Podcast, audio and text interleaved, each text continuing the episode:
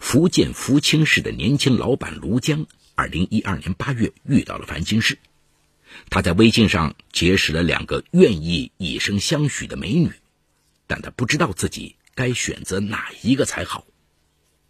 三十一岁的卢江在福清经营了一个家族矿业公司，是个身家数千万的时尚老板。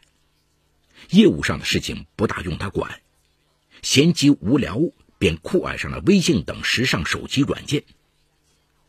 二零一二年七月的一个周末。妻子让卢江开车送他和儿子去逛商场，卢江将妻子和儿子送进商场后，独自在商场外等候。闲极无聊时，他拿起手机摇一摇，没想到竟摇到了一百米之内的一个名为“奇迹”的用户。卢江被对方清纯靓丽的头像吸引了，他连忙加为好友聊了起来。果然，琪琪就在商场里购物呢。卢江。一直跟琪琪聊到妻子大包小包从商场出来，才失意的开车回家。第二天，卢江上线与琪琪聊天时说：“我知道你离我不远，我请你在附近的咖啡厅喝一杯，给不给面子？”琪琪欣然应约。卢江见到身材高挑的琪琪，这才知道他的芳名叫何玉琪，二十六岁。二零零九年毕业于福建南洋学院空乘专业，两次应聘空姐都没如愿，现在福州一家服装连锁公司当经理。何玉琪除了隐去已婚生子之外，如实介绍了自己的情况。单身的何玉琪见卢江长得一表人才，说话幽默机智，他芳心大动。此后，两人微信聊天越来越深入。不到半个月，就开始在微信上谈情说爱。卢江当然不止跟何玉琪一个人在微信上玩暧昧，凡是主动加他为好友的美女，他都一概同意。二零一二年八月十二号，一个名为晴晴的女孩加他为微信好友。晴晴的微信上挂着几张美女照片，气质超群，非常养眼。卢江大为心动。心猿意马的卢江与晴晴越聊越热乎。之后，卢江得知晴晴真名叫陈娇，上海人，以前在一家航空公司当空姐，因为经常跑国际航线，时间长了精神特别紧张。去年辞职后来到福州，有意想找一个知疼知爱的男人，过一份平静幸福的生活。陈娇的主动示好，卢江心里甜蜜。从此之后，一有空闲，卢江便周旋于何玉琪和陈娇两个微信好友之间。当然，卢江的情感天平开始有了倾斜。从长相上看，何玉琪和千娇百媚的陈娇显然不是一个重量级的。从身份上，何玉琪想当空姐没当上，而陈娇是非国际航线的空姐。从距离上，何玉琪是福清本地人。要是玩出感情，不好收场。而陈娇是上海人，怎么着也不可能闹到福清来，顶多花点钱打发了事。卢江对何玉琪和陈娇的态度变得一冷一热。何玉琪被卢江忘到九霄云外，而对陈娇，卢江许诺一直把她当最好的朋友，会在她遇到困难的时候竭尽全力帮助。二零一二年八月底的一天，卢江在微信上对陈娇说：“咱俩都聊得这么好了，是不是该见上一面了？”我正有此意，陈娇并没有拒绝。陈娇微信中暗示卢江：“如果真心想让他到福清见面，总不能让一个女孩子自己出路费吧？”二零一二年八月二十五号，卢江给陈娇报来的银行卡号汇去了五千元。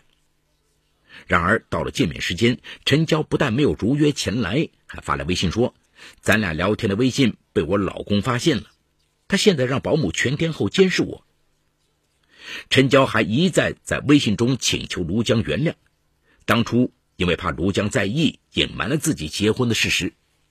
陈娇通过微信告诉卢江，她当初在国际航班做空姐，在上海飞往法国的航班上。结识了乘坐头等舱的福州地产商人林世光，后来林世光主动追求她，不但经常乘坐他当班的航班，还给他买礼物。每次遇到他轮休，林世光还会特意跑到上海来陪他。他经不住豪门的诱惑，辞职嫁给了林世光。原以为嫁入豪门会很幸福，没想到婚后成了笼中金丝鸟。林世光婚后对他处处防范，只要发现他跟某个男人说上几句话，就对他施以家暴。因此，他的生活非常压抑，每天靠微信与外界交往。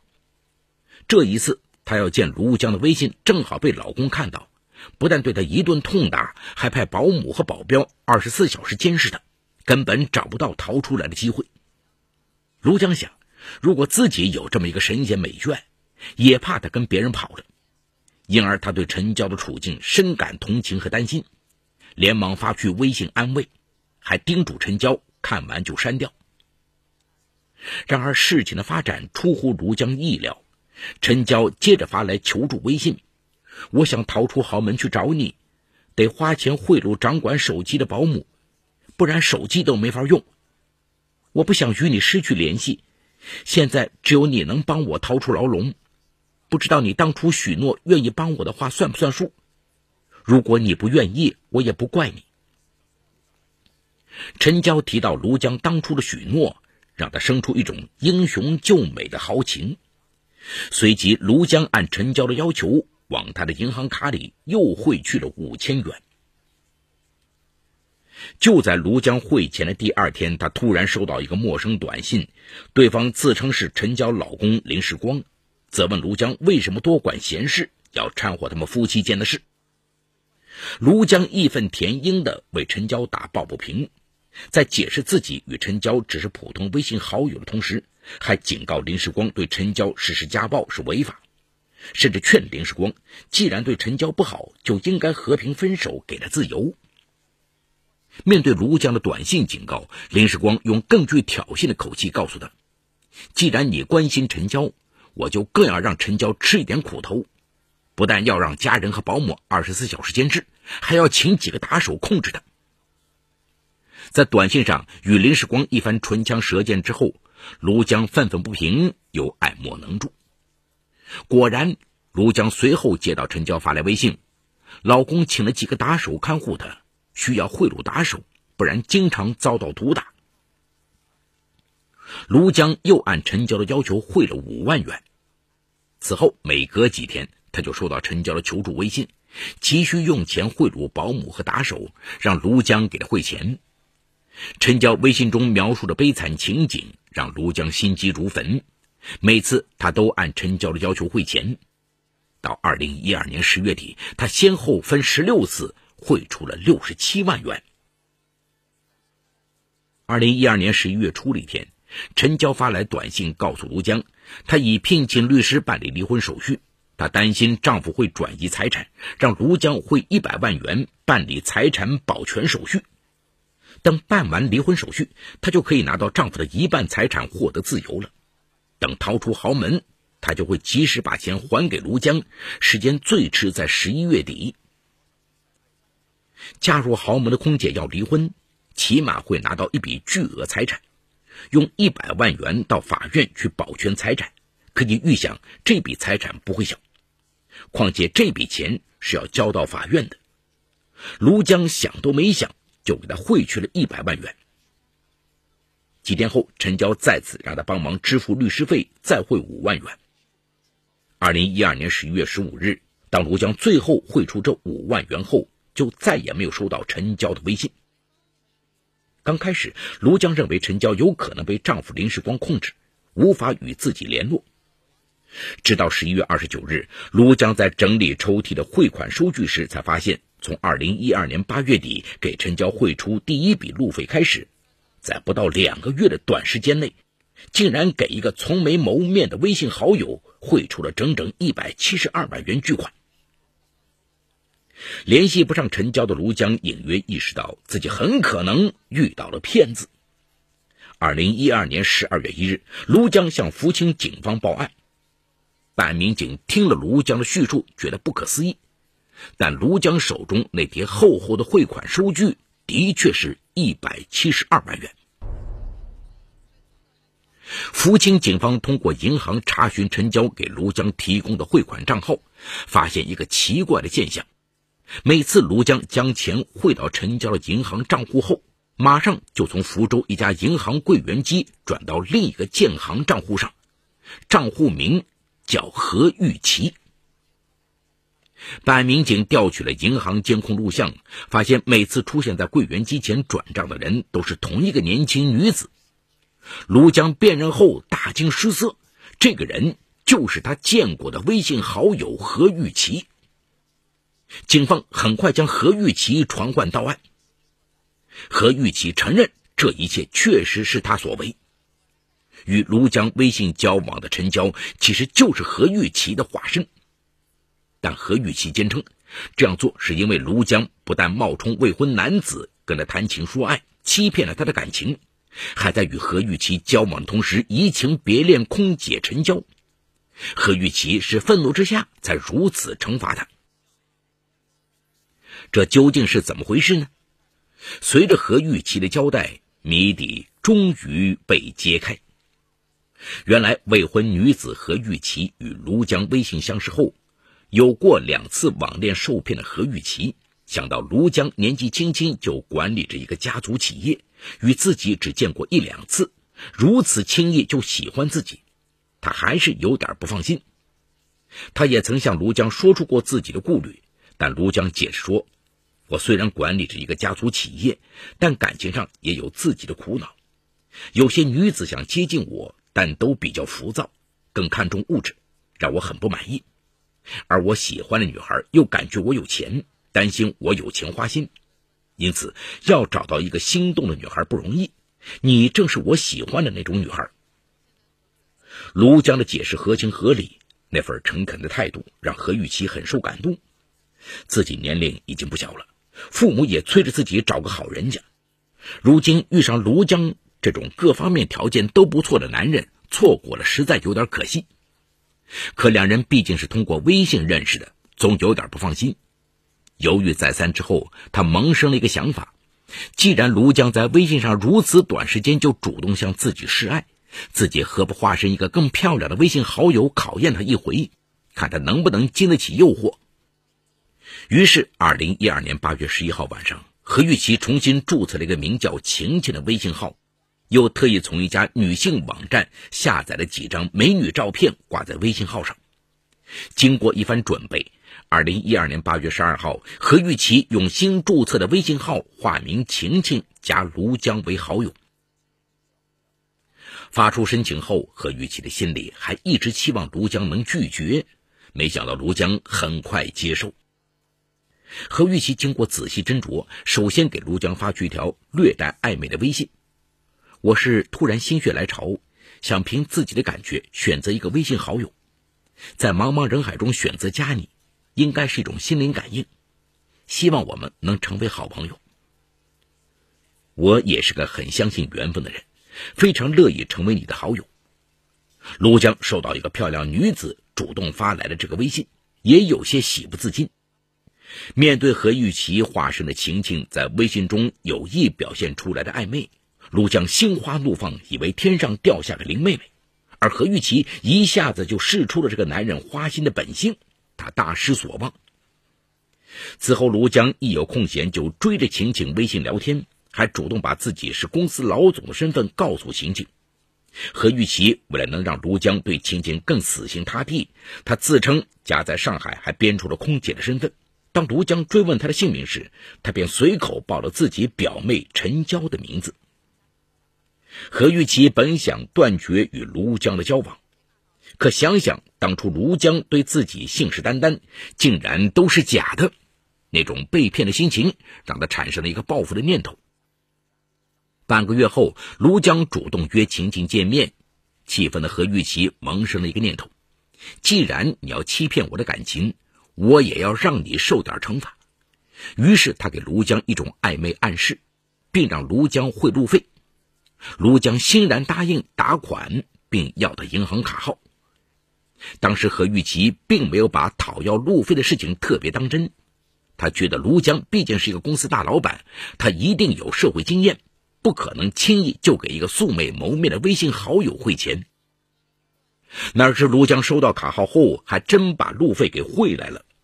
何玉琪大感意外的同时，也觉得报复一下这个好色之徒是件好玩的事情。何玉琪收到钱后，当然不可能去见卢江，随口编了个空姐嫁入豪门被老公控制的谎言，想借此避开卢江。何玉琪认为卢江是个年轻帅气的公司老总，如果知道陈娇已婚，肯定断了念想结束交往。可让何玉琪意想不到的是，卢江不但对陈娇一往情深，还真的会钱来，这让何玉琪骗得有些心安理得了。贪恋美色的卢江一次次打款，无非是因为照片中的那个陈娇比现实中的自己漂亮。想到这些，何玉琪心里来气了。原本想就此收手的何玉琪改变了主意，要让卢江为好色付出代价。化身陈娇的何玉琪随即谎称，丈夫雇了两个保姆，二十四小时盯着自己，连手机都被保姆保管，控制他发微信。但保姆比较贪财，让卢江汇钱打点保姆，并在微信中有意加了点色情，说：“只要你能帮我，哪怕以身相许，我都愿意。”卢江把钱汇到了表妹陈娇的银行卡上后，何玉琪干脆把陈娇那张银行卡借来使用。随着一笔笔款项轻松骗来，何玉琪买了张电话卡，冒充陈娇虚构的老公林时光，给卢江发短信。把戏演得更为逼真。在获得卢江的信任后，何玉琪便一次次找借口让卢江汇钱，而卢江总是有求必应。最后，何玉琪虚构打官司需要财产保全的一百万元费用时，在微信上说：“离婚后我愿意一生跟随你。”收到一百七十二万元巨款后，何玉琪开始害怕了。他将陈娇银行卡上的钱款转到自己银行卡上。又把银行卡还给陈娇，然后换掉了手机号，不敢再与卢江联系。而卢江汇来的一百七十二万元，他一分都没动。二零一二年十二月三号，何玉琪被抓获归案，警方如数追回了卢江的一百七十二万元。此时，卢江才知道诈骗自己的竟然是微信女友何玉琪，而何玉琪得知卢江早有家室后，悔泪长流。在法庭上，卢江与何玉琪对于汇钱的原因说法大相径庭。卢江称自己是出于同情想帮对方，而何玉琪则称卢江欺骗自己的感情，又贪图女色。他让卢江打款是感情的惩罚，这笔钱他一分也没有用，可以证明自己并无诈骗动机。由于何玉琪存在虚构事实的欺诈行为。在收到卢江汇来的钱款后，又马上转入其他账号，诈骗性质明显。二零一四年四月，记者从福清市人民法院获悉，法院以诈骗罪判处何玉琪有期徒刑十一年，并处罚金人民币五万元。好，故事说到这儿就告一段落。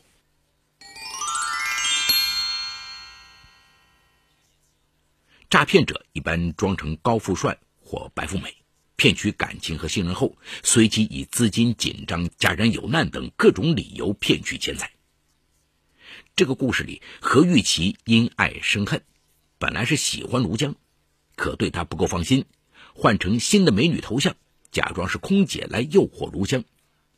看到卢江立即就转投他人怀抱，气急之下，何玉琪将计就计，一不做二不休，骗了卢江一百七十二万。我国刑法规定，诈骗罪是指以非法占有为目的，用虚构事实或者隐瞒真相的方法骗取数额较大的公司财物的行为。刑法规定，犯诈骗罪的，处三年以下有期徒刑、拘役或者管制，并处或者单处罚金；数额巨大或者有其他严重情节的，处三年以上十年以下有期徒刑，并处罚金。